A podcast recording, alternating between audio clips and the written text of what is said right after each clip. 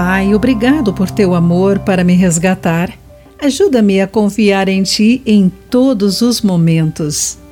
Olá, querido amigo do Pão Diário. Bem-vindo à nossa mensagem de esperança e encorajamento do dia.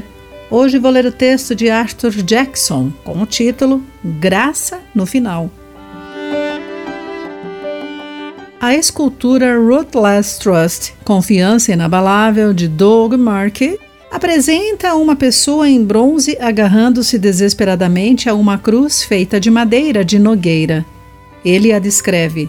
É uma expressão muito simples de nossa postura firme e apropriada para a vida, intimidade e dependência total e irrestrita em Cristo e no Evangelho.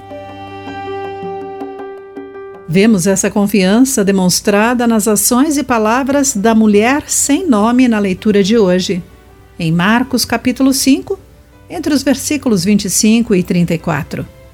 Por doze anos, sua vida esteve em frangalhos. Tinha passado por muitas dificuldades nas mãos de vários médicos e gastou tudo o que possuía sem melhorar.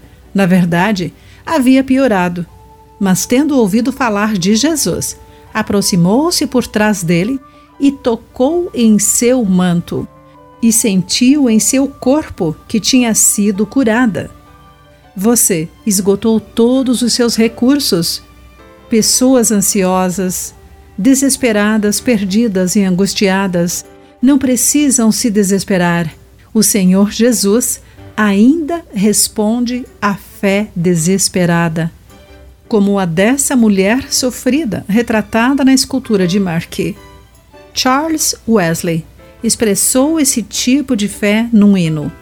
Pai, estendo minhas mãos a ti, não há outra ajuda que eu conheça. Ele o concluiu com a oração: Autor da fé, levanto meus olhos cansados e ansiosos a ti. Que eu possa receber essa dádiva. Sem ela, a minha alma desfalece. Você não tem esse tipo de fé?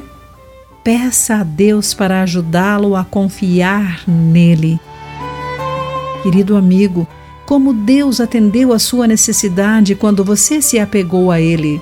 Pense nisso. Aqui foi Clarice Fogaça com a mensagem do dia.